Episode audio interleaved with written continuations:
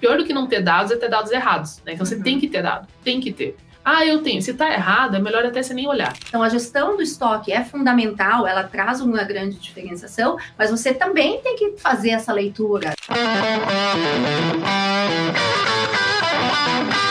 Eu sou Andressa Rando Favorito e esse é o Pod Moda, podcast que vai ajudar você que tem ou quer ter uma marca ou revenda de produtos de moda realmente lucrativa e com força de marca imbatível. Bora para mais um episódio? Sejam bem-vindos a mais um episódio aqui com a gente com o Pod Moda, que é o seu podcast para você ter um negócio de moda lucrativo. Eu sou Andressa Rando Favorito, estou aqui com a Alana Alves, da equipe Moda de Sucesso. E esse aqui é o episódio de número 017 e a gente hoje vai falar sobre como se destacar em um nicho que é sazonal, como moda praia, moda fitness, vendendo mais de 100 mil por mês, multimarcas, com uma convidada muito especial, que é a Thaís Ambão, que está aqui com a gente. Bom dia! Bom dia! A Thaís é empresária e ela é proprietária da Tickets, que é uma multimarca de moda, moda praia, fitness e casual de Curitiba, no Paraná apresentando um pouco da Thaís e os temas que a gente vai trazer aqui, por que, que eu, eu trouxe esse tema muito pertinente para você que está assistindo a gente aí do outro lado, que é lojista. Esse é um episódio para você. A gente fala muito sobre negócios, sobre produto e etc. Mas quando a gente fala de faturamento de um negócio de moda, como eu estava é, falando aqui com a própria Thaís e com meus alunos, quando a gente vai falando de faturamento de lojas multimarcas, dependendo da metragem, do, tempo de loja, do tipo de produto que se vende. A gente tem um faturamento base aqui no Brasil que vai girar ali entre 30 mil, que é onde a gente já tem uma loja mais profissional, para 70, 80 mil. Geralmente, quando a gente chega em 100 mil, mais de 100 mil reais de faturamento em média por mês, lógico que vai ter oscilações aí sazonais, mas aqui a gente já está falando de uma loja bem estabelecida ou de um negócio que tem mais de uma loja, que vai ter, digamos, duas lojas com faturamento de 70, 80 mil. Então, quando a gente tem uma loja multimarca que sozinha faz uma média de mais de 100 mil reais, a gente sabe que tem muita coisa dando certo aqui. Eu conheci a Thaís alguns anos atrás, fazendo consultorias aí para a loja dela. Ela estava, eles estavam em outro endereço, a gente vai falar sobre toda essa transição acompanha o sucesso da Thaís, da Tickets, e tem muito para a gente trabalhar aqui, muito do que a gente vem trabalhando também na metodologia Moda de Sucesso Pro, da qual a Thaís é aluna também. E a Thaís é empreendedora, ela atua no comércio desde os 12 anos ali aproximadamente, se tornou sócia da Tickets, que é uma loja feminina, masculina e infantil, em 2012. Então, aí já temos alguns anos de estrada aqui, além né, de toda essa, essa vivência desde sempre, porque ela é sócia da mãe dela. Então, essa é uma loja que a mãe dela já tinha. A gente vai falar um pouco sobre essa história, dessa transição. Esse é um caso muito comum. A gente tem vários alunos, vários seguidores que estão assistindo aqui que, a, que abraçaram, né, herdaram, entraram como sócios de negócios de família de uma outra geração. Não é a primeira, nem a segunda vez. É muito comum que isso aconteça. Isso é muito legal tem suas belezas, tem seus desafios também, e como se modernizar para se manter muito relevante no mercado, como a Tickets ficou. A Thais é formada em design de produto, ela tem especialização em marketing, gerência de e-commerce e está sempre se atualizando, anualmente realiza cursos aí de atualização, como Moda de Sucesso Pro, do qual ela faz parte aí aqui com a gente. Então, Thaís, seja muito bem-vinda, que bom que você pode vir aqui com a gente. Obrigada, obrigada, Andressa. Muito legal estar com vocês aqui. Como eu dei na introdução ali, né, Thaís? É, a gente acompanha, eu acompanho literalmente centenas de lojas simultaneamente, né, com Moda de Sucesso Pro. E a gente tem essas, né, essas metas, né, de faturamento. A maioria, né, no Brasil, hoje a gente pode falar que o CNPJ que tem maior número de empresas abertas no Brasil, fora a, a lanchonete, etc., é a atividade de venda de produtos de vestuário, comércio varejista de, de produtos de vestuário, né, no Brasil. Mas a vasta maioria deles são MEI, né, ainda. Uhum. Então, assim, são pessoas que estão começando e tal. E a gente vê essa, essa, essa divisa, né, entre, assim, alguém que está começando, ou, entre aspas, vende roupa, né, ou vende acessórios, ou vende, vende produtos de moda. E quem se torna realmente uma empresária, né, aquela coisa de sair do eu presa para uhum. ser uma uhum. empresa, né. E no modo de sucesso pro, a gente tem isso muito claramente com essa questão do faturamento. De fato, um faturamento abaixo de 30 mil, ainda tem muita gente que está sozinho, que é o eu presa, que é MEI, né? Até pelo, pelo range de faturamento. Quando vai subindo ali do 20 mil, ali a gente já vê que já está começando a profissionalizar, às vezes contrata já uma pessoa e busca daí ter uma loja, né?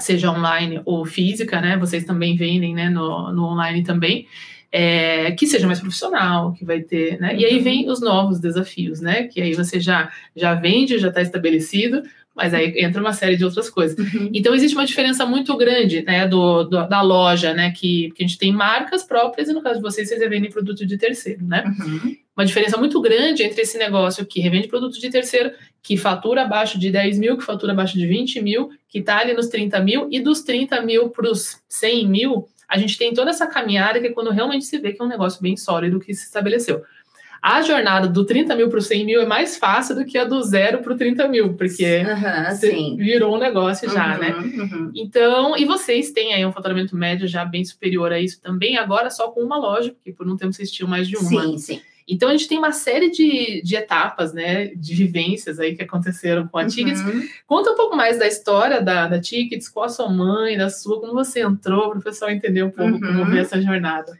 É, então, a, eu entrei pra, como sócia da Tickets em 2002, ah, em 2012, e a Tickets já existia desde 2002.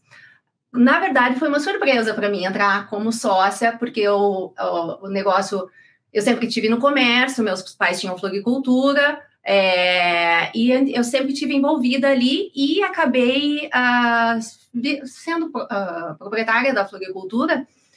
E em 2012, a minha grande transição ali foi porque eu percebi, como eu vinha de muitos anos de floricultura, nós estávamos acostumados com as pessoas uh, dando valor para as flores, né? Uhum. Então, assim, era um hábito de aniversário e tal. E eu comecei a perceber que esse hábito estava se perdendo. Sim. Né? Então, em 2012, eu comecei a ter uma sensibilidade, fazer, as pessoas estão perdendo o hábito de dar flor. Então, o nosso faturamento, que sempre foi muito alto, ele estava cada vez caindo mais, mas não era nem pela economia, era pela falta de hábito. Sim. Então, em 2012... O mercado estava mudando. Estava. Né? Você Daí o mercado começando a ter, desvalorizou o produto, uhum. né? Então, assim, ali, ali eu falei, ó, é, ainda eu tenho, nós temos um faturamento bom, né? Eu tinha um faturamento bom, um ponto excelente, um histórico, né? Um nome, tudo. Então, é, é antes que isso perca o valor, eu vou uhum. é, vender o meu negócio. Então, foi realmente no, na hora certa e vou vender meu negócio, mas não sei o que, que eu vou fazer, né? E, para minha surpresa, minha mãe chamou, me chamou para ser sócia. É, nessa época, meu irmão estava junto no negócio e eles precisavam de alguém é, mais com uma visão de marketing e também investimento. Uhum. Então, eu entrei como sócia deles mesmo. E ali eu tinha uma loja mais ou menos no mesmo segmento, pequena. Você Enfim, já tinha uma loja tinha, de moda? Tinha. Uhum. Mas trabalhava na floricultura e tinha tinha tinha loja. duas lojas. Uhum. Uhum. Então eu tinha a floricultura e uma loja de moda praia e pijamas. Essa minha loja entrou no negócio como sociedade, mas realmente foi uma surpresa para mim. Não imaginava assim que eles fossem me chamar para sócia, enfim, foi uma, uma grata surpresa. E então nesse momento, quando eu entrei para Tickets como sócia, nós englobamos essa minha loja. Que era onde? Era na Doutor Pedrosa. Ah, sim. Uhum. Era, era, tinha outro nome, ela se tornou Tickets também. Eles já tinham três lojas, uhum. tinha no Polo Shop, tinha na 15 e tinha mais alguma loja que nesse momento não, não lembro. Daí nós, eles tinham três, eu entrei com a minha, nós abrimos mais uma grande no, no com o meu investimento, nós abrimos mais uma no bairro Alto e abrimos mais uma de acessórios. Uhum. Então, nesse momento, quando eu entrei para sócia, tinha a cinco. gente tinha seis lojas. Nossa. Seis lojas mas todas com faturamento super legal tal. Só que o negócio, aí a, economia acabou, Foi bem a época que começou a bagunça. 2013, 2013 ali, né? 2014 foi para nós foi. muito, um ano muito complicado. E aí a gente também falava, acho que uma grande questão nossa foi o poder aquisitivo. Sim. Nós ali no centro, perto da reitoria, então a gente trabalhava muito com o público ali, de professores e tal, e a gente sentiu que a, o, o, o, poder aquisitivo das uhum. pessoas diminuiu muito, enfim. Dali a gente começou a, não, vamos deixar só as lojas estão rentabilizando bem tal. E aí nós viemos numa jornada, né, ali deixamos, uh, meu irmão saiu, preferiu seguir outros caminhos, é, ficamos só eu e minha mãe, E ela, nós tínhamos então uma loja de moda praia, fitness e pijamas, que a Andressa conheceu, na Mariano Torres, Sim. e nós tínhamos uma loja de feminino, masculino, eh, infantil e calçados, uhum. né? E elas tinham uma quadra de diferença. Sim, eu lembro. Era muito loja. interessante, assim, porque nós, as pessoas falam, mas como assim? Vocês têm uma loja, duas lojas grandes com uma quadra de diferença. E tinha bastante calçado, era diferente. Tinha, né? o, o que acontece é que os públicos eram completamente, completamente diferentes. diferentes. É, assim, eram quem comprava numa loja não comprava na outra, então, e a gente estava, era uh, duas quadras da floricultura uhum. nós tínhamos desde 86, então certo. a vizinhança inteira conhecia a gente, uhum. né? Era assim, era um negócio local mesmo, Sim. né? E isso a gente está já, já em 2018, já estamos falando aí que a gente tinha essas duas lojas. A, a região começou a perder estacionamento, Sim. começou a perder a parte comercial. Então, assim, tudo que a gente viveu na pandemia do centro, da gente é, ali o centro ficar sem deserto, circulação e né? tal, nessa região ela começou a acontecer em 2018, uhum. 17, 18. Sim, sim. É, então a gente já via que aquilo estava numa decadência. Uhum. A gente já sentia essa decadência é, nesse, em 2017, 2018. E nós imaginamos abrir uma, uma nova loja num, num novo local.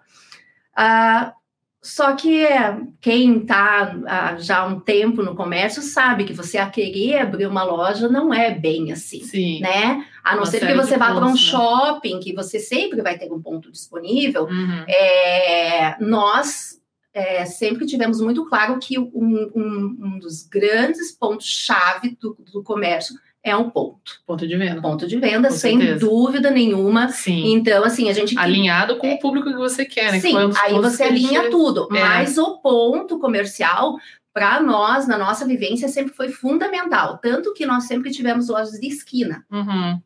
E a gente tem certeza absoluta de que isso foi sempre um grande sucesso para nós, né? Sempre foi um, um, um grande diferencial. Então a gente queria abrir uma loja, mas não era assim, ah, então vamos achar o bairro, vamos a primeira loja que a gente tiver o espaço físico suficiente, a gente vai abrir. Não. Uhum. Então a gente abriu uma luzinha lá, né? Uma, vamos Sim. abrir uma nova loja. Isso é legal. Né? E aí a gente deixou isso. Isso foi na época que eu te conheci. Isso, né? uhum, que nós uhum. fomos fazer a consultoria Sim. lá, que a gente pensou em reestruturar a loja. Da... Então, assim, a nossa grande questão era: a gente reestrutura a loja hoje onde ela está, né, faz uma grande reforma, comunica ao público que a gente, né, uhum. alinha o produto ao, nossa, né, ao nosso ambiente aqui, ou a gente procura um outro local, Sim. né? É, então a gente ficou, uh, tinha, como não achava o ponto ideal, a gente tinha que fazer alguma coisa, Sim. então a possibilidade era é, reformar toda essa, essa loja do centro. É, nisso, em 2019, no final de 2018, surgiu o ponto que nós temos atualmente a loja na Getúlio Vargas, e essa foi uma, assim, uma questão de momento, Sim. sabe? Assim, de oportunidade, meu, oportunidade mesmo. Você estava pronto, né? Quando você estava pronto. Sim, então a gente estava pronto para receber essa oportunidade, e de qualquer maneira foi algo que foi assim. É, é, vou até contar rapidinho, mas assim, meu irmão passou nesse ponto às oito da manhã, estavam colocando a placa de aluga-se. É. Ele ligou para mim, daí eu falei: não, isso aí não tá para alugar. Ele falou: não tá, porque eu acabei de passar e tô colocando a placa. Eu liguei na diária, é, não tava, nem tava para alugar ainda, a imobiliária nem tinha, ela tava colocando a placa, mas não estava disponível. Sim. Enfim, foi ali um, um negócio de momento. Eu sei que uma semana depois a imobiliária não me ligava e aí ela falou assim: não, você espera um pouquinho, porque você é a primeira da lista. Tem 50 pessoas.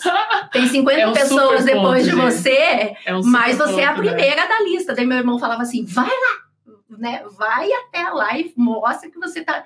Aí eu fui lá, daí a moça, não, ó, ela pegou e me mostrou a listinha, ó, teu nome tá aqui em primeiro.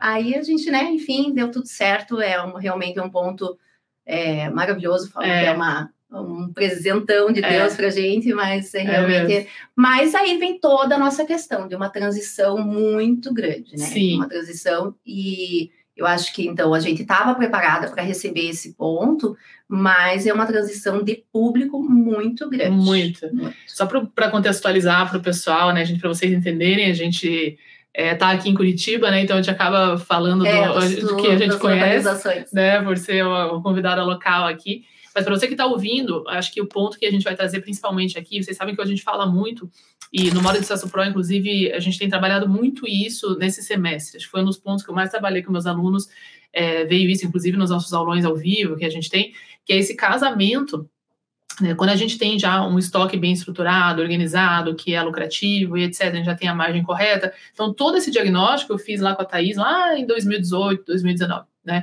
Mas aí vem essa, essa segunda parte. Agora, como que a gente aprimora isso? Né? Então, é esse casamento do tipo do produto que você tem com a faixa de preço que você trabalha, o público-alvo e o ponto de venda. Né? Então, aqui a gente Sim. tem todo um módulo estratégico no módulo de Sucesso Pro que vai casar tudo isso. Porque quando a gente tem uma seguinte situação, e no, na questão da Thaís, a gente tinha vários exemplos disso, mesmo assim, né, pelo produto ser bom, elas sempre conseguiam ter ali uma, uma venda legal, mas, vamos lá, eu lembro que você tinha. Então, ali, essa loja da Mariano Torres que eu conheci, que era perto de uma outra loja ali na, na quadra de baixo, né? Bem no centro de Curitiba, para quem conhece Curitiba, ali perto do Passeio Público, né, do Teatro Guaíra, uhum. exatamente da Praça Santos Andrade, que tem a, a UFPR, né, a Universidade Federal do Paraná. É, tem um fluxo muito grande de gente, mas é no centro, a gente tem ali uma circulação principalmente né, de, de quem anda de ônibus, de né, classe C, principalmente, uhum. etc.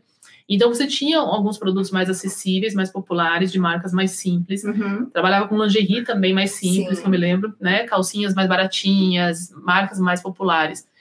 E aí, quando eu, a gente estava lá, eu, eu, já vi, ela já tinha maiôs de 600 reais, né? Morena uhum. Rosa, etc. Isso em 2018. Então, hoje, a preço de dinheiro de hoje, seria 700, 800 reais, uhum. né? Com a inflação. E eu achei aquilo muito interessante. E eu lembro que a Thaís falou para mim, quando a gente estava fazendo essa avaliação, qual o caminho toma, que qualquer caminho funciona. Então, naquele momento, a gente tinha algumas escolhas, né? Então, a gente poderia escolher, não, eu vou atender um público mais popular. E é, é aqui que eu vou atuar. Então, é, esse ponto pode ser fortalecido, a reforma pode ser feita voltada para esse uhum. pessoal. É, eu vou fortalecer as marcas com essa faixa de preço, é isso que eu vou trabalhar. Se tiver o markup correto, ela ainda é lucrativa. Você vai ter que ter mais, mais venda de volume que naturalmente você faz porque tem volume maior de pessoas nessa classe social, nesse poder aquisitivo, que vai comprar um volume maior porque o valor é mais baixo. Ou a gente vai para um produto mais caro e a gente tem que fazer toda essa movimentação, né? Mas a Thaís falou uma coisa muito interessante que até usei, eu falei isso na, na última, no último aulão nosso aqui do Maurício Pro, que achou num vídeo que eu fiz aí esses dias, que eu falei, mas, mas nossa, é bem caro, né? Um maiô de, de 600 e poucos reais. E ela falou, Andressa, mas esse aqui é o pessoal que ganha um salário mínimo e ele economiza para comprar um iPhone, porque ele sabe que o iPhone vai durar, que não vai dar problema, que ele vai usar para trabalhar, uhum. etc. É, e, e, esse maiô, ela vai ser o maiô que ela vai usar. Né? Ela vai ficar bem na foto, ela vai se sentir bem na piscina, uhum. é, não vai esgarçar, desbotar tudo para o ano que vem ela ter que comprar outro. Então, essa é uma mulher que não quer 10 biquínis de 60 reais, né? Ela quer um que sustenta o busto, que ajusta a cintura, acho que tinha modeladora também. Uhum. E aquilo foi muito interessante. Então, a gente viu uma oportunidade de diferenciação nesse produto, né, que nos mais baratos, mais populares a gente não tinha, Isso. onde a gente estaria concorrendo com americanas, com etc. E que hoje, em 2023, a gente vê muito como esse caminho está sendo um caminho muito difícil de ganhar, né? Esses são vários vídeos que Sim. eu tenho feito essa eh, nas últimas semanas, com tudo que está acontecendo, com a, Shine que entrou no Brasil, é, né, a, as americanas que teve justamente esse uhum, problema, uhum. a Renner fechando umas, algumas lojas, Marisa fechando muita loja, né? Então, esse mercado mais popular, onde o preço é, é muito importante, ele é muito difícil no Brasil da gente concorrer com o que a gente tem aqui no Brasil. Então, ou tem um sistema de importação muito bom, que tem uma fonte muito econômica, né, que é o que é, né, os, os, internacionais fazem muito bem, né, ou a gente vai ter que valorizar um produto bom, mas aí trazer todo esse casamento, ou seja, aquele maior de 600 reais você até vendia ali no centro. Uhum. Mas a partir do momento que esse ponto apareceu, esse ponto maravilhoso que a, que a Thaís está hoje, é uma quadra do Clube Curitibano, né, que é um, é um dos clubes mais, né, mais tradicionais, tradicionais é, de Curitiba, uhum. que tem realmente um público ali já com poder aquisitivo bem mais alto, é, bem ali entre o bairro Batel e o Água Verde, é muito visada, ali tem ótimos supermercados né, na região, ah, enfim, tem um volume, escolas excelentes Sim. na região. Então ali tem uma circulação justamente desse público que tem esse poder aquisitivo, não só valoriza, mas ele não ganha o salário mínimo que ele tem que economizar um ano para comprar esse maiô, né? Sim. Então a gente fez um casamento muito melhor, a imagem, você trabalhou seu branding também. Sim, né? sim. Como é que foi isso? Aí, É. aí você ficou um tempo com as duas, depois, né? Conta um pouco para o pessoal. Isso. É, então, quando a gente ah, identificou esse local, primeiro que a, a, a, a, a casa em si era tipo agropecuária, que você tem ração, saco de ração. Então, ali nesse ponto era uma casa que tinha a antiga- o antigo proprietário tinha uma loja que tinha ração, né? Então não tinha vitrine. Sim. Como é que uma loja tudo. de esquina. Nós fizemos uma reforma completa ali, mas a nossa a visão daquilo ali já era uma loja de esquina, e ainda que tem a- a- as duas ah, ruas passando, a gente precisa de vitrines, né? A gente precisa é, comunicar para esse público que re- dessa região, então a gente tem que se adaptar ao Justamente. público dessa região Uhum. né? Por mais que nós tínhamos um histórico de não trabalhar com um público a, a mais, a região era de um público assim. Então Uhum. a adaptação tem que ser nossa. E aí a né? gente foi para essa ideia do produto, das Isso. marcas, foi toda Então, assim, também, esse né? produto a gente já tinha, mas com essa visão, né, que a Andressa colocou super bem, que era de um produto que valia para uma pessoa que tinha um, um poder aquisitivo menor, ela via Uhum. valor nesse produto. Uhum. E aí a gente já estava agora falando de um, de um produto que para essa pessoa é, realmente ela gostaria de, de adquirir porque é, é o natural O dela. valor que ela né, está ela já- a dispor, né? Mas então a gente vinha assim, o produto em si não mudou, Uhum. né? O produto, a gente o que mudou foi a nossa visão. Então, para a pessoa, é, a gente já, já foi ali num projeto é, todo de reforma ou mesmo de, de VM interno, e aí a gente também foi se especializando, né, em conhecimento. Como é que a gente precisa fazer esse VM, o que que é, quem, quem vai adquirir, pessoas que têm esse poder aquisitivo, o que que elas dão de valor é, num bom atendimento, Uhum. né? Então, dizendo que o produto nós já tínhamos resolvido a questão. Mas então tem toda uma outra. O Sim. VM, a exposição do VM, é, o atendimento em si é. Tem que, Sim. pode continuar o mesmo? Não, a gente está se comunicando com outro, outro público. É, os produtos, a quantidade de produto que a gente tem. Então, a gente tinha produtos ah, de menor valor e produtos de maior valor. Agora já não. Agora a gente tem que ter um volume do, do- do de maior valor e um pouquinho menos. É, então, essa adaptação foi em todas as partes, né? Exatamente. E outra coisa muito é, clara que a gente tinha que o nosso marketing tinha que mudar, essa comunicação tinha que ser diferente. Uhum. Então a gente já passou de ter uma estagiária fazendo o nosso Instagram para uma social media.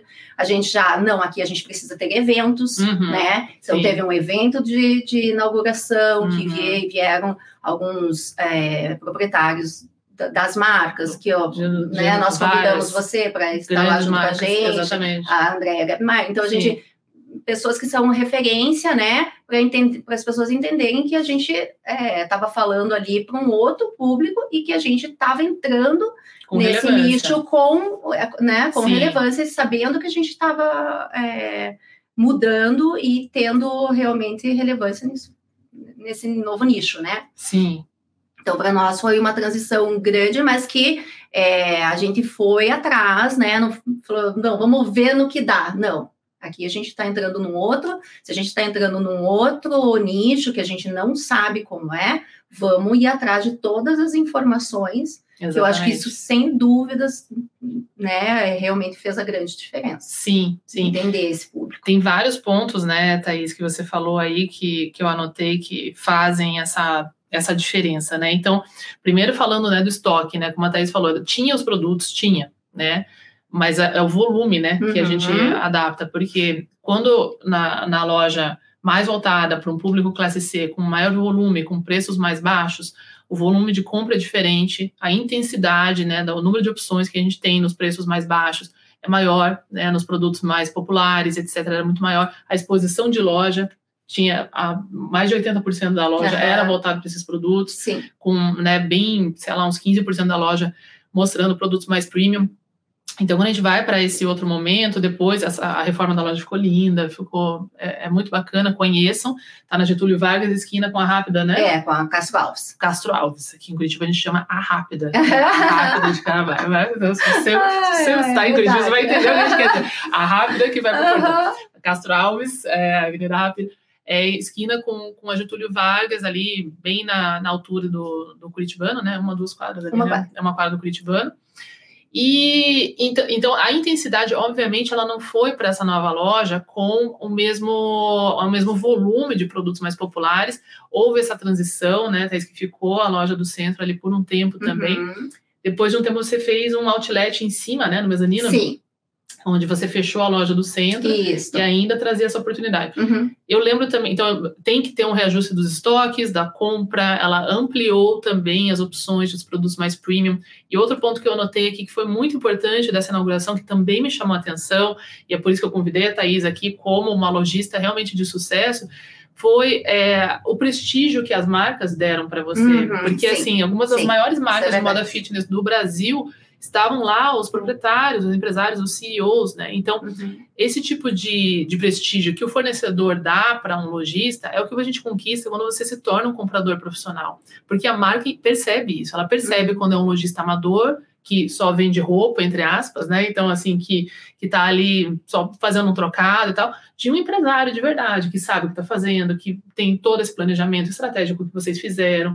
Então, isso transparece. É por isso que eles vieram de outras cidades para é, estar anotando Mas eu acho que também isso a gente anota muito que a gente sempre vai estar com um fornecedor como parceiro. Como quase a, um sócio, a, né? A, a diferença é muito grande. Sim. Então, hoje eu falo que eu prefiro é, que a gente tenha em cada nicho que a gente trabalha, então a gente trabalha fitness, o casual e o praia, né? É, em cada nicho eu tenho sempre um fornecedor que é o meu grande parceiro. Aí a gente, uh, ele enxerga nós de uma forma. Eu prefiro ter poucos fornecedores, mas fazer um volume bom com Sim. ele. Que daí, se eu preciso, que nós fazemos eventos, todo evento, eu, ó, tem um evento daqui um mês, o que, que você vai me mandar? Justamente. Então, o que, que eu preciso de apoio, eu preciso de que, que você me mande brinde, eu preciso pagar, ajuda, que você me ajude a pagar os custos. Ah, Uhum. pode ser com permuta? Pode, não tem Perfeito. problema. É, então, assim, a- a- a- essa parceria com o fornecedor, eu acho que para nós é fundamental.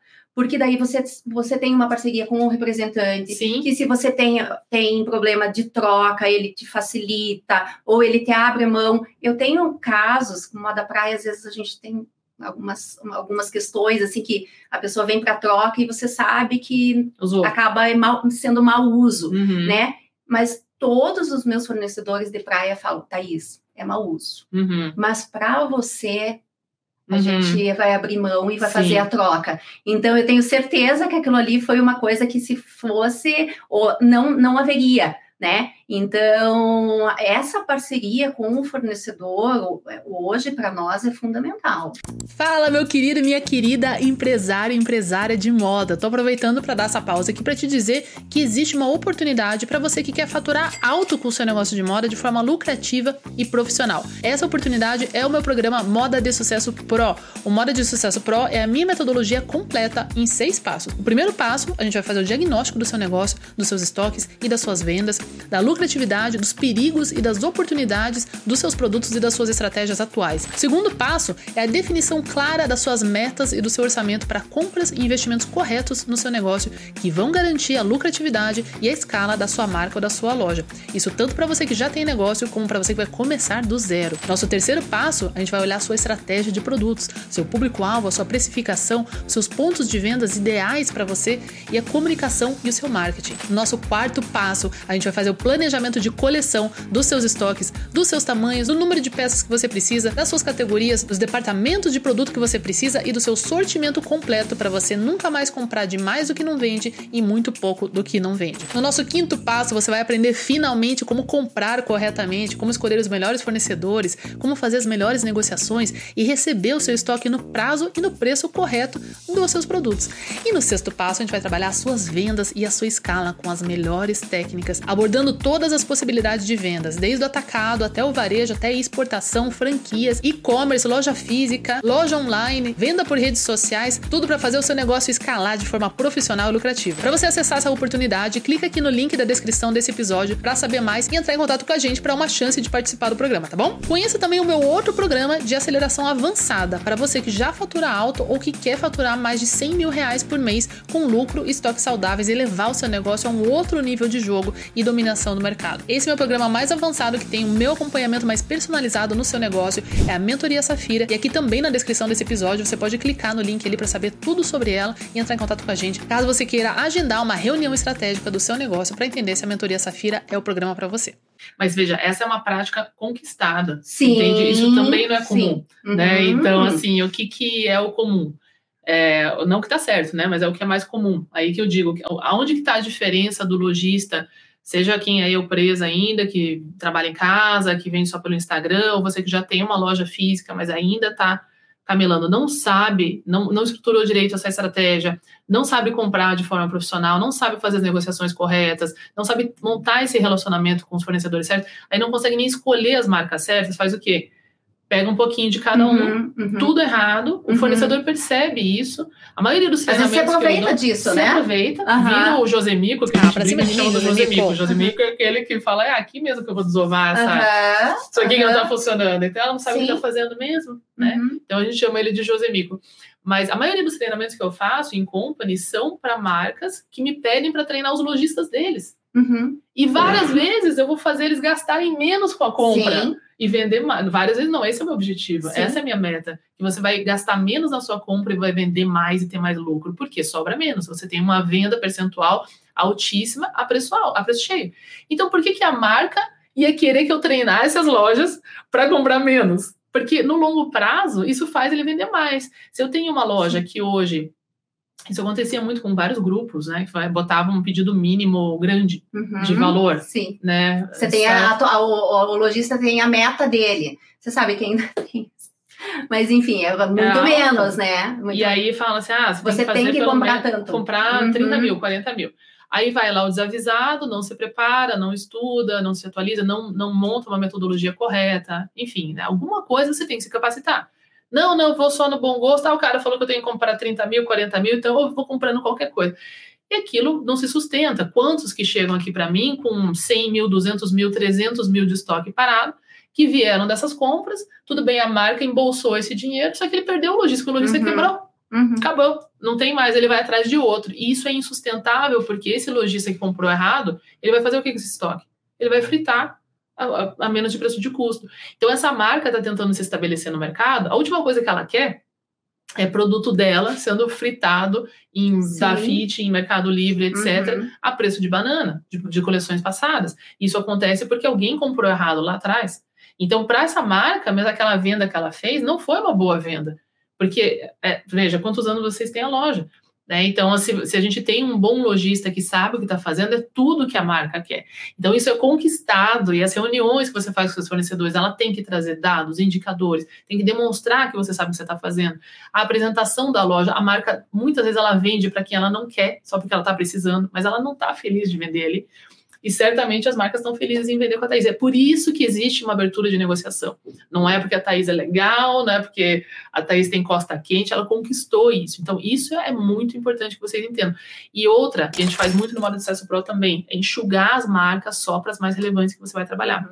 Mas você só faz isso quando você sabe quais são as que realmente vão funcionar para você. Você não vai conseguir fazer isso se você não tem um ERP, se você não está cadastrando o teu estoque, se você não está analisando suas vendas uhum. contra os seus estoques da forma correta. Você não vai fazer isso no feeling, no olhômetro. Ah, eu acho que eu vou fazer. Vai trocar os pés pelas mãos. Então, isso é uma conquista que a gente tem muito. Várias lojas que começam, às vezes, com 30 mil, 40 mil no modo de Pro, com às vezes 20 marcas. E a gente enxuga às vezes para três, quatro marcas e pula para 100 mil. Então, essas quatro marcas vão ser parceiras.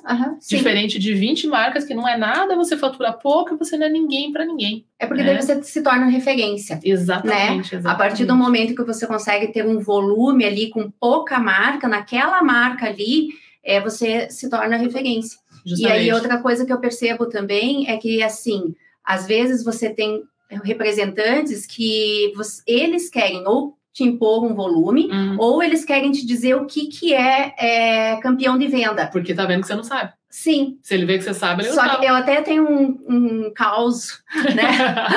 Sempre tem. É um Causos representante. do José Ah, mais ou menos. Histórias Eu tenho, do um- José Nico. tinha um representante de. Nós vendíamos é, sunga e maio de natação. E na hora que nós fomos comprar sunga, eu falei que eu queria, né? A gente fez o nosso pedido com sungas coloridas. Sim. Aí o representante chegou para mim e falou assim: Não, mas sunga colorida não vende.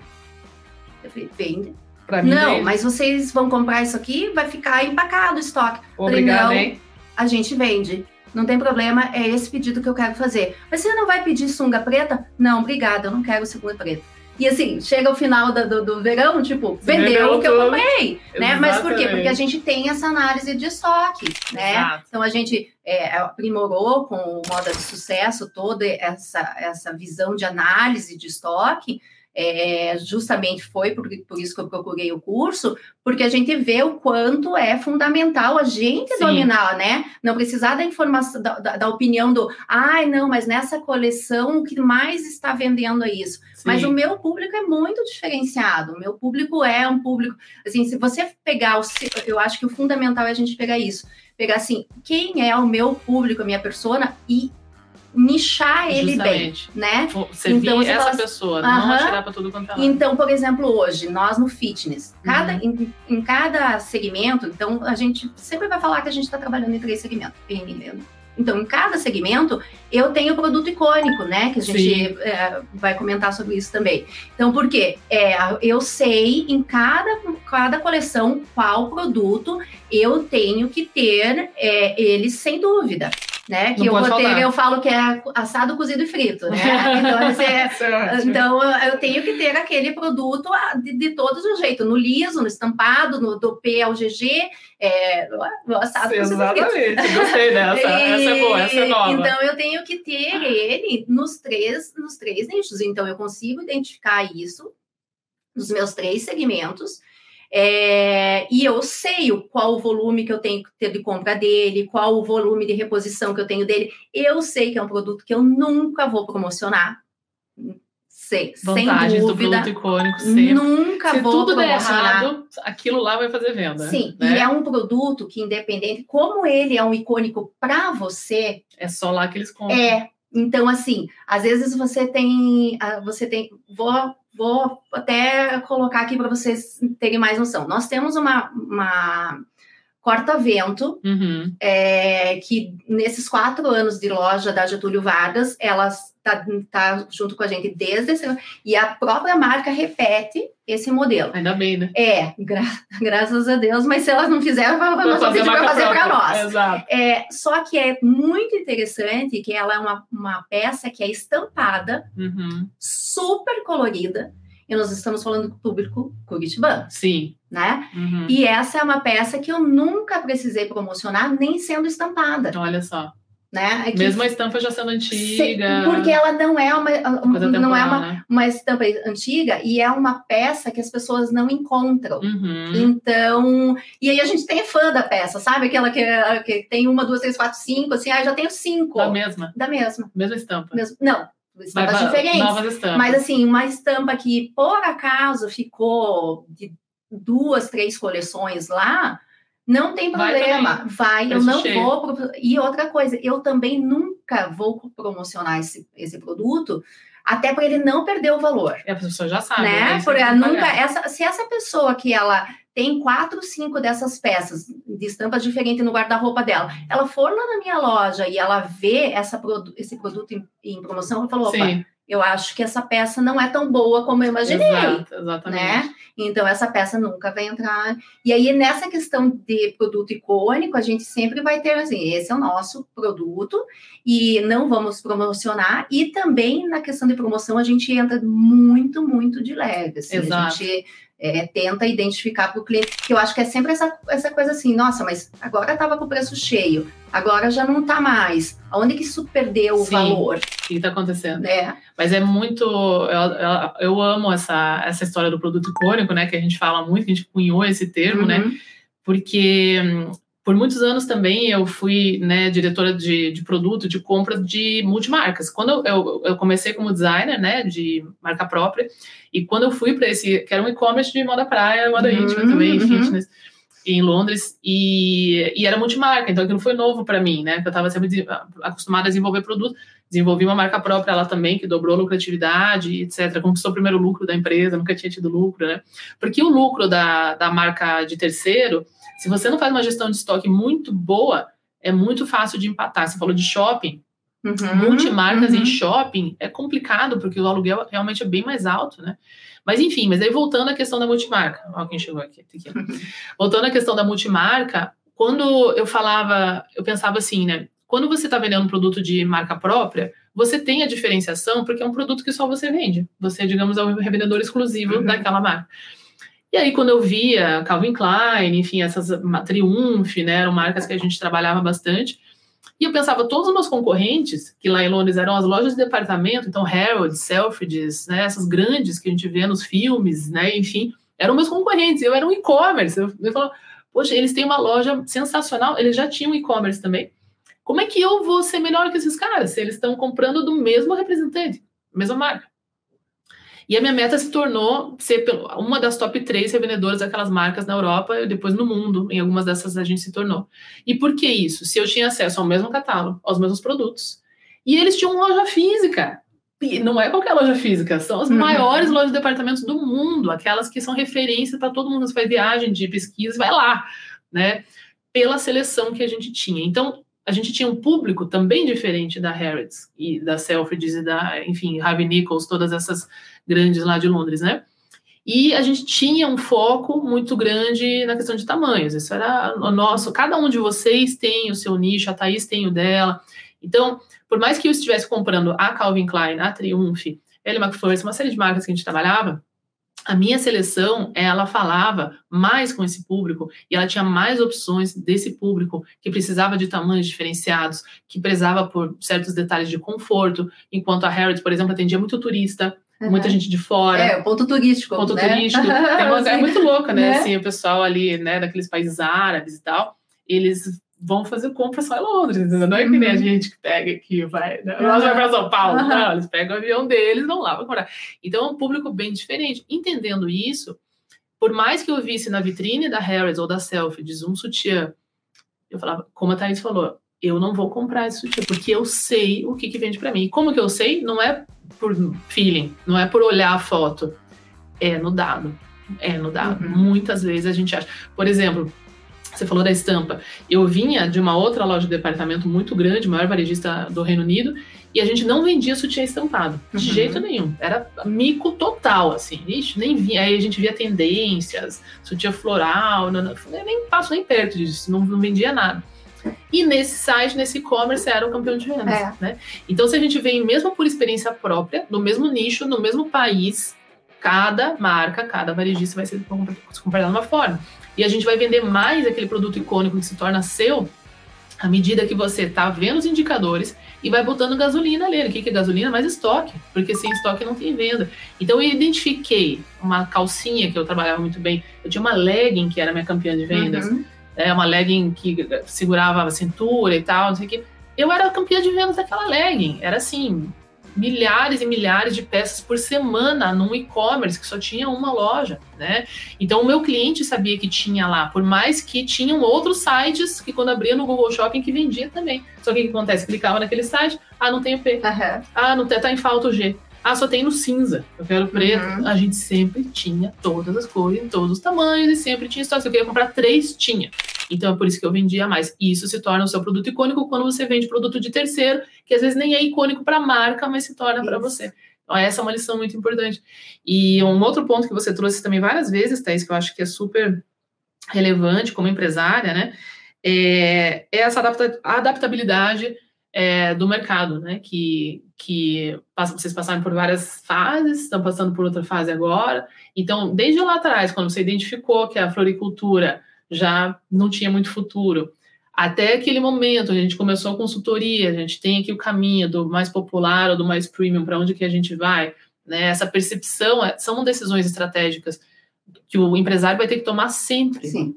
Então, o grande segredo desse sucesso, e você falou da sua mãe, né, que é a sua sócia, que já tem mais idade, é estar sempre se adaptando, né, e aceitando Sim, isso, sem ficar né, Muito. resistindo, né? Aham. Como que é isso para vocês, assim, com a sua mãe? É, então, assim, eu vejo que desde lá, né, da floricultura, a gente já tinha uma, uma adaptabilidade muito grande para as tendências. O que acontece? Nós é, tínhamos um volume, a gente já comprou em 86, meus pais já compraram a, a floricultura, com conhe- é, já era um nome muito conhecido, já tinha um volume muito grande. Dia das Mães era uma loucura para gente. Uhum. A gente tinha um cliente que comprava 10 mil botões de rosas embalados. Pensa. Então, assim, eu lembro do meu pai, num dia das mães, chegar com o valor e comprar um carro zero. Olha! Era um volume muito grande, mas era porque o consumo de flores era muito grande. Aham. Então, só que aí, então, a gente começou com um volume muito grande e começou a perceber, minha mãe, já lá atrás, na verdade, isso até começou com ela, perceber que o volume estava diminuindo, Uhum. né? Então, o que, que nós vamos fazer agora para manter esse volume? Vamos, cesta de café da manhã. Uhum. Então, eu lembro, assim, que a primeira adaptação de produto que ela fez, né, é café da manhã. Então, foi fazer um curso de cesta de café da manhã, então nós lançamos. Mas eu acho que, assim, é, isso, é, a gestão de produto acaba ficando muito comigo, a parte de marketing, principalmente comigo hoje na Tickets, mas já vem da minha mãe desde essa época, porque, por exemplo, a gente foi fazer cesta de café, vamos fazer bem feito.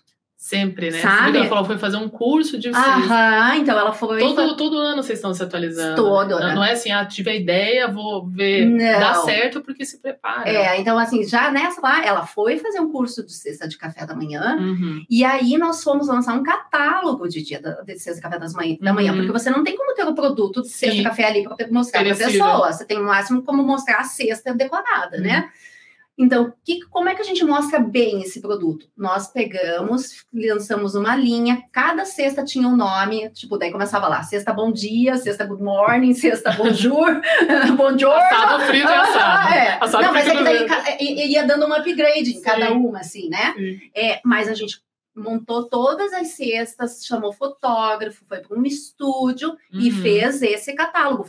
É, de- daí imprimiu, né, um papel fotográfico. Então, para a pessoa ter o máximo com aquele catálogo, o máximo é, de noção de, de como seria o produto final e de ter vontade de comprar Sim. né, aquele produto. Então, ali já foi, assim, digamos assim, a nossa cole... primeira coleção que a gente lançou foi mandando cesta de café, Sim. né? Isso sim. devia ser 95, mais ou menos. É. Em 2000, antes, eu acho que lá por 98, mais ou menos, minha mãe quis lançar um site. Uhum. Olha, Então, que naquela época muito, era tudo muito. mato. A mesma coisa. Nós somos, então, vamos lançar um site. Nossa, pra gente achar quem fizesse site. Gente, era a Foi. época 98. Eu, eu lembro que eu acho que em 98, não sei quantos anos você tem, eu tinha 15 anos. Aham. Eu fiz minha primeira compra no e-commerce, eu comprei Melissa, né? Que era a única coisa que tinha site. 98 era a época que tinha aquele Mac colorido na MTV, lembra? Uhum. Era, era uma coisa assim. E aí eu era apaixonado por aquilo, eu queria comprar uma coisa online, e só tinha a livraria Saraiva, né? É, Tá? não, não. E, e aí eu vi que a Melissa tinha site. Eu eu comprei uma sandália Melissa. Eu, assim, era uma coisa muito surreal. E não tinha, você tinha o Geocities, né, que fazia site ainda nessa época. É, era a gente muito era, difícil. assim, foi muito... Aí, mas ao mesmo Não usava tempo... nem Google ainda. Não, era Vista, não, Netscape, não, não, meu Deus. tudo mato. E aí a gente... Visão da sua mãe, hein? Sim, ela quis fazer o site, daí nós, mas aí de- de- depende da mesma Muito bom. forma. Então a gente vai fazer uma, o site, a gente vai fazer bem feito. Sim. Então não é pegar as fotos, porque imagine, não, não, não tinha noção de e-commerce, se chamava e-commerce, tinha um site, não né? tinha anúncio. Uma homepage. Não. Né? É, não, mas então a gente vai fazer um site, nós vamos fazer bem feito. Nós vamos fazer a coleção dos produtos, vamos fazer todos os arranjos e vamos para um estúdio fotografar. Que legal. Então, as fotos eram em estúdio, daí a gente vendia. E como a gente tinha muito cliente que morava fora do Brasil, que os pais moravam Sim, aqui, sim. então Dia das Mães Fácil, né? alimentou essa. Que legal. Então, o Dia das Mães era assim, Dia dos Namorados, de Aham. namorado que morava fora. Achava E na na- internet. Aham, era super fácil, né?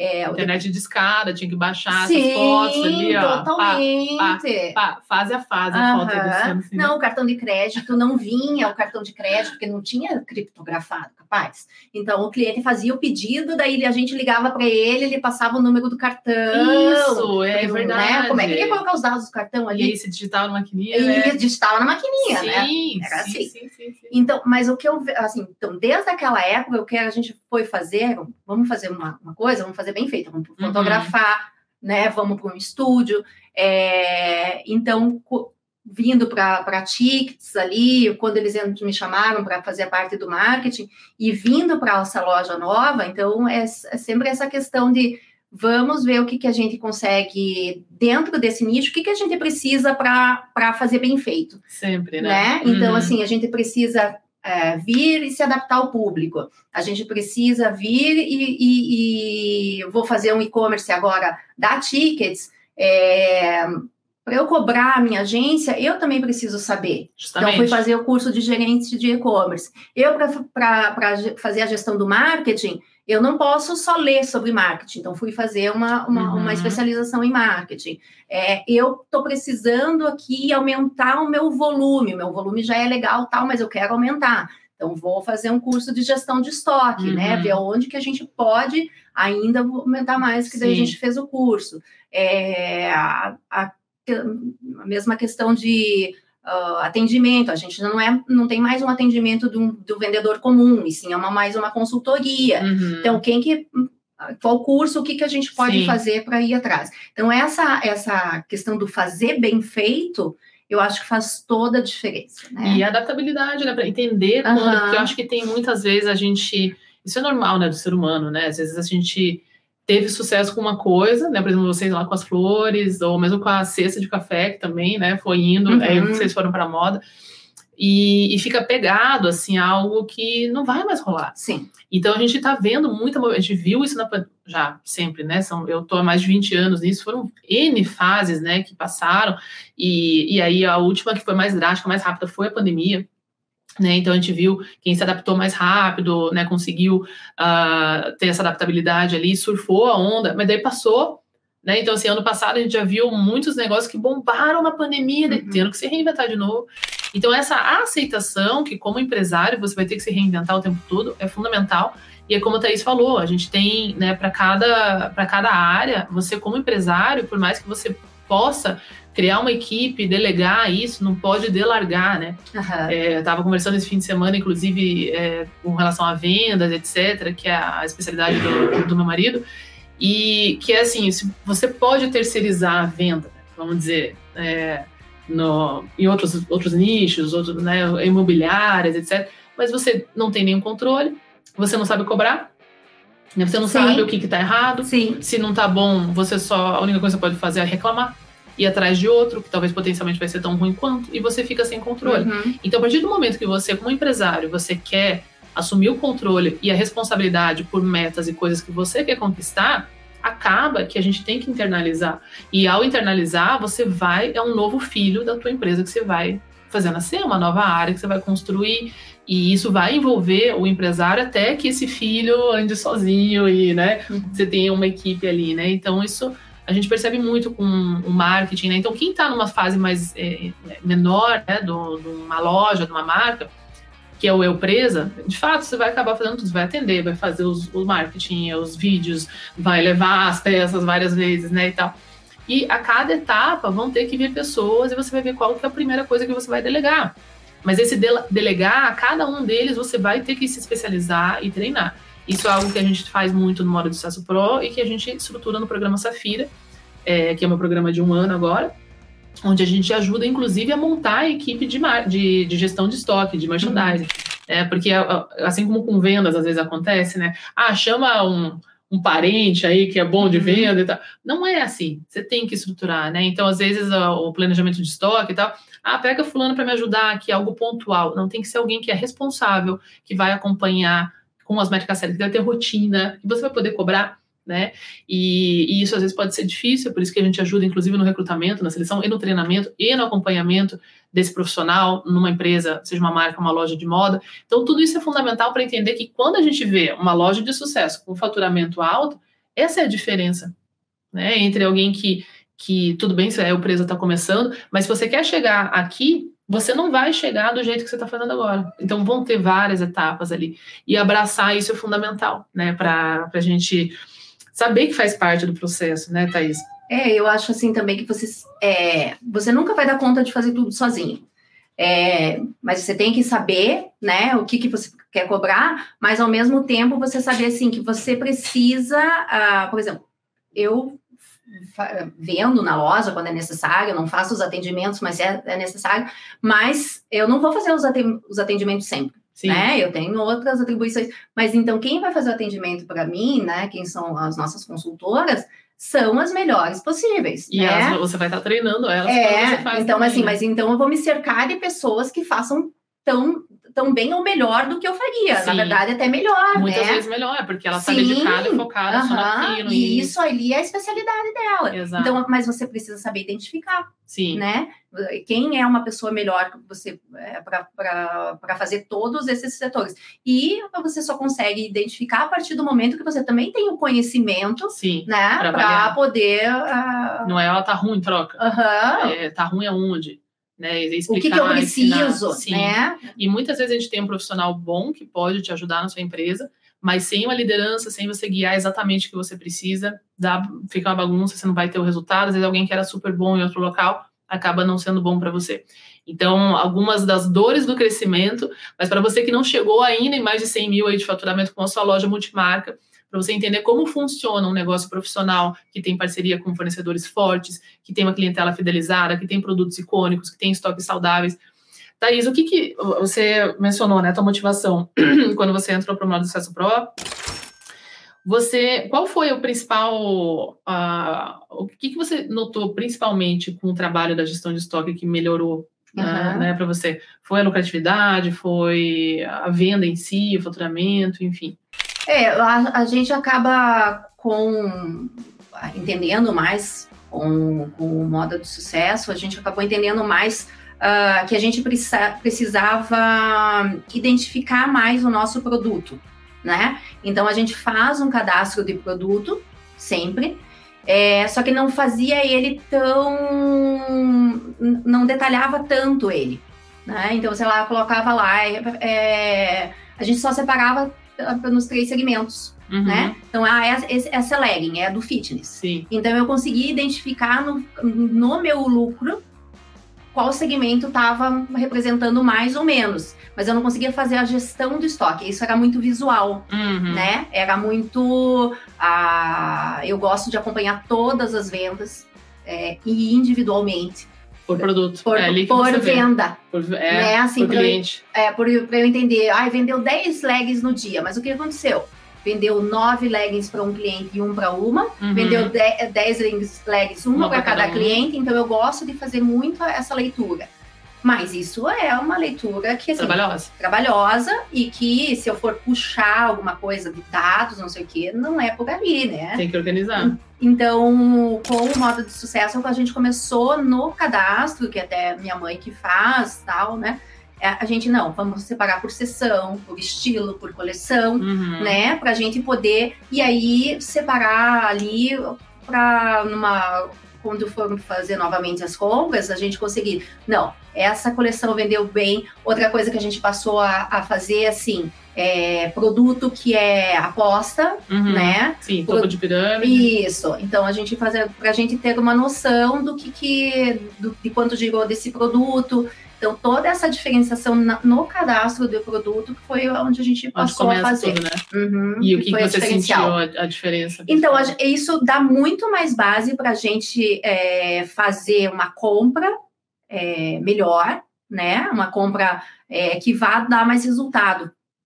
Então, a gente consegue, no final das contas, aumentar a nossa lucratividade porque a compra foi mais certeira, né? Sim. Foi mais assertiva. Sobra menos, você vende mais uhum, a preço cheio. Sim, e não falta produto. Não falta produto, se, não perde aí, venda porque está sem tamanho. E aí o que, o que acontece também é que, por exemplo, às vezes esse produto icônico não é um produto que você Uh, não é um produto estático, uhum, né? Sim, sim, sim. Então, a partir do momento que assim que uh, com, com a gestão de estoque você começa a perceber que às vezes, nossa, você está tendo que repor demais um, um, um, produto. Aí você vai ir lá para o teu estoque ver análise, não, eu comprei mais esse produto e realmente ele vendeu mais. Uhum. Aí você desce para conversar com as consultoras, elas elas estão falando, não, realmente os, os clientes estão aceitando mais.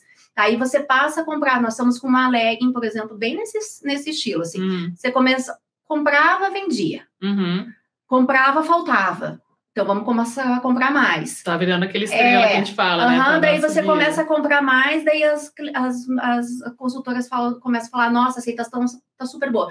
E aí a própria consultora é, é, apoia ele para ele Exato. ser icônico. Então ela já vai e pega e fala assim: você né? sabe, né? ó, vender, você né? conhece essa leg? Vai vender. Sabe? Então essa cadeia toda, por isso que eu acho que é muito importante a gente estar assim atento a todos os pontos. Então a gestão do estoque é fundamental, ela traz uma grande diferenciação, mas você também tem que fazer essa leitura, né? Exatamente. Não, isso que você falou é perfeito, Thaís, porque assim, a venda garantida é desse produto. Então, uhum. assim, esse processo que a Thaís escreveu é justamente como a gente identifica o produto icônico e forma que a gente chama de base de pirâmide, que são produtos que sempre vão vender.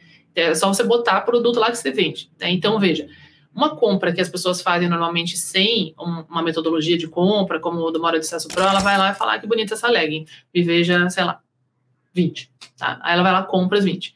Aí o, as outras leggings que ela comprou, 20 também, aleatoriamente, de repente, dois meses depois, estão lá ainda, só vendeu 3, 4. E essa que ela comprou 20, vendeu na primeira semana, nos primeiros 10 dias. Só que ela não faz esse acompanhamento, às vezes não faz o cadastro, que nem a tua mãe faz direitinho, que é a, começa pelo cadastro. Né? Aham, tô, com certeza. Na, no, no, programa Safira, a gente trabalha muito, por isso que a gente ajuda a montar essa equipe se você não tem, acompanhar essa equipe de merchandising, porque é o cadastro importante, o acompanhamento, porque senão, pior do que não ter dados é ter dados errados, né? Então uhum. você tem que ter dado, tem que ter. Ah, eu tenho. Se tá errado, é melhor até você nem olhar, tem que fazer certinho para você olhar. E aí não olha, né? Então assim, não percebe que vendeu rápido, e fica por aquilo mesmo. Poxa, que legal, vendi as 20, vendi 100% do estoque que eu comprei. Podia ter vendido 200, que é o que tá acontecendo com a Thaís com essa legging que ela tá, tá falando, né? Então, assim, vendi as 20 em uma semana, 10 dias, e é, ela pode ficar dois, três meses, às vezes anos, né? Tudo bem, às vezes ela pode baixar um pouco, dar uma estabilizada. Sim. Mas se você está balizando ali, à medida que você está acompanhando essa venda, vendi as 20 em 10 dias, pô, não tem problema nenhum você comprar mais 20. Logo, você, em um mês, você vendeu mais de 40 em vez de ter vendido só as 20. É assim que a tua venda dobra, que o teu lucro dobra, porque você vendeu a preço cheio. E outra, você vai comprando volume dos mesmos produtos. Seu fornecedor ama você, porque isso é economia de produção. Aí você já negocia é. desconto. E aí também, essa, quando você tem Margem essa, aumenta. É, essa, essa relacionamento bom com o fornecedor, por exemplo, nossos, nossos pedidos, é, com, esse fornecedor em específico, ele demora 60 dias para chegar. Isso. Mas como eu tenho um bom relacionamento com o fornecedor, eu já falo, ó, não, não, tem que já tem que fura fila. Com certeza. Tem, a gente tem que receber antes, Sim. né? Então isso tudo é uma percepção de tipo, como é fundamental. Ah, não, sou eu que estou pagando o fornecedor, né? Tem, tem, muita gente que tem essa visão. Tem. Sou eu que estou pagando, eu que ponho a carta na mesa, eu quero comprar tanto, eu quero tanto de desconto. Gente, a gente é parceiro, parceiro. É, mas é parceiro desde o nosso, o nosso consultor, né? A, a, nossa equipe, a nossa parceira, a, os nossos representantes são nossos parceiros. Uhum. Então é assim que a gente consegue realmente. Então, você identificou o teu produto, mas vendeu as 20, mais 60 dias para chegar. Como assim? Não, ó. Exatamente. Né? Vai exatamente. sair uma produção aí, consegue ali pelo Sim. menos cinco para mim, Sim. depois de uma, uma semana você já me entrega mais cinco. Exato. Né? É como todo relacionamento, né, Thaís? A gente tem, é, tem um módulo todo, né, no módulo de Pro só sobre compras e fornecedores e marca própria. E eu sempre falo, né, que é, é relacionamento. Então é Sim. igual casamento. Você tá fazendo a tua parte? Né? Então, assim, se você está fazendo a sua parte, a outra parte não tá, a gente busca outra parte. Mas várias vezes tem muita gente reclamando do outro, né, e não fazendo a sua parte. Uhum. Então, como que o fornecedor se sente quando você não sabe o que você está fazendo, você compra cada hora uma coisa, é, se atrasa no pedido, atrasa pagamento, é, apresenta o produto dele mal apresentado, enfim, uma série de coisas e outras que às vezes você não está percebendo, mas está na tua insegurança, no seu tom de voz, é, em toda a sua estratégia que eles estão percebendo, são coisas que são perceptíveis, mesmo que elas não sejam é, literais, né, na frente das pessoas. Então, a, se não está dando certo, seu relacionamento com seu fornecedor, avalie isso E, e, essa questão do produto icônico, esse acompanhamento é isso que faz as vendas crescerem e, enfim. E como você falou, vai ter um momento onde talvez ele desacelera. Uhum. Mas se você está acompanhando ali, você também desacelera as compras. Né? Então a gente não tem um medo de um comprometimento de uma compra maior, porque ela vai te dar a venda. Né? É isso que é muito importante. Eu queria que a Thaís finalizasse dando uma dica para empreendedores que estão começando pequenininho agora uma dica de como começar uma multimarca de sucesso, qual que é o primeiro passo que você fala ali para que eles estão começando, qual que eu vou vai ser o meu minha diquinha aqui para eles. Estudar. Estudar. é, estudar. Eu acho que faz é, eu vejo pela gente assim faz muita diferença. É claro, gostado que você desse nicho, né, desse desse entende, mas é fundamental entender e hoje a informação está muito disponível, Sim. né? Uhum. Então, assim, a própria Andressa, ela disponibiliza muito conhecimento, e então, desde a gestão de estoque, mas a questão é... Ah, eu vou vender moda masculina e não entendo de moda masculina. Começa a seguir sites, começa a seguir, seguir revistas, a informação está aí. Então, você, assim, a partir do momento que você fala com propriedade, que você conhece, o negócio flui, porque você não é algo que não é perceptível, mas é, mensurável às vezes, mas a, a, acaba você você tendo conhecimento, você acaba indo para os pontos certos. Então, acho que hoje, com, com a internet, com tudo, depois, né, que nem a, a, a gente já consegue fazer cursos todos os anos, consegue ter uma especialização maior, mas para quem está começando, vai atrás, vai atrás de informação, assim. Eu acho que às vezes as pessoas têm uma visão muito romantizada, uhum. né? É, que do, é só gostar, é, tem talento. E outra coisa, é. compro por 10, vendo por 20, ganhei Sim, 10, não. né? Então, não, é, quando, quando eu tenho às vezes amigas que querem abrir uma loja, eu falo, gente, olha, não é bem assim. Calma.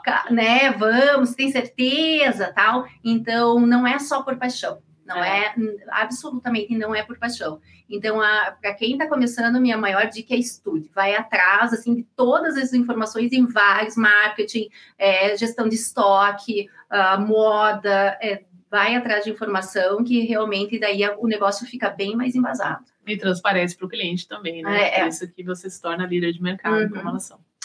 Gente, então estamos chegando aqui no fim né, de mais um episódio, episódio voltado para você que vende multimarcas em todos os níveis, né, muitos ensinamentos aqui para essa escalada que eu sei que você está ouvindo aqui, você quer chegar nessa escalada. Então, Thaís, onde o pessoal pode te encontrar? Fala aí mais o seu arroba exatamente aí no Instagram, que aliás é um Instagram ótimo, que está sempre em evolução também, né? Como é que é o seu Instagram, seu arroba? Então, a, o Instagram da Tickets é arroba ticketsoficial, T-I-K-T-S, T-I-K-T-S. Oficial, uhum. Uhum. e o meu pessoal é Thaís.zambão. Thaís com TH. Isso. Ponto Zambão, uhum. Zambal, certo? Sigam e aqui em Curitiba, se você está, Sim, então, Getúlio Vargas, esquina com a Castro Alves, também conhecida pelos curitibanos como a Rápida do Portão. certo? É uma quadra da, do Clube Curitibano. Conheça uma loja linda, as melhores marcas, sempre em evolução. E conheçam a Thaís também, a, a mãe dela, que são pessoas maravilhosas, né, sempre disponíveis aí para não só atender muito bem seus clientes, mas para transbordar aqui para a gente também. Então, muito obrigada, Thaís. Foi muito bom conversar com você. Também obrigada pela, pela partilha, né? A gente fica por aqui, pessoal. Toda segunda, às 10h30 da manhã, estamos ao vivo com o Pod Moda aqui para você que quer acompanhar ao vivo e fazer perguntas, interagir aqui com a gente. Esse episódio vai ser editado bonitinho e vai entrar aí nas suas plataformas de streaming toda terça-feira. Então, se você está escutando a gravação, que ótimo, printa aí no seu celular, no seu carro, onde você estiver, posta no seu Instagram e marca o arroba Andressa Rando Favorito. Pode até mandar comentários para mim no direct, que eu respondo todos. E se você está ouvindo isso no seu streaming, quiser um dia participar ao vivo com a gente, é só entrar no canal do Pod Moda com Andressa Rando Favorito no YouTube, tá bom?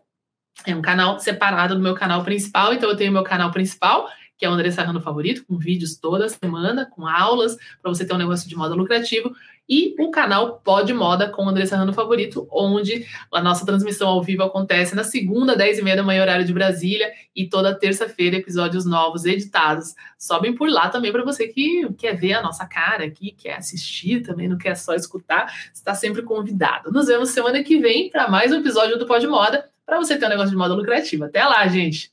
Tchau, tchau. Tchau, tchau. E a gente vai chegando ao final de mais um episódio aqui do Pod Moda. Eu sou Andressa Rando Favorito e se você curtiu tá comigo aqui nesse episódio, printa aí no seu celular ou aonde quer que você esteja escutando esse podcast agora e posta nas suas redes sociais marcando o arroba Andressa Rando Favorito e me contando qual foi a maior sacada que você pegou desse episódio. Seu feedback é muito importante para mim e eu vou adorar ter essa conversa com você lá no nosso direct. Para continuar conectado comigo é só me seguir em todas as outras redes sociais, Instagram, TikTok, Facebook, LinkedIn. É só buscar por Andressa Rando Favorito. E não se esqueça que a gente também tem o canal do YouTube exclusivo do Pod Moda, então é só buscar por Pod Moda com Andressa Rando Favorito no YouTube. Para saber mais sobre mim é só entrar no www.andressarandofavorito.com e para saber mais sobre moda de sucesso é só entrar no www.modadesucesso.com.br. Te espero no próximo episódio, hein?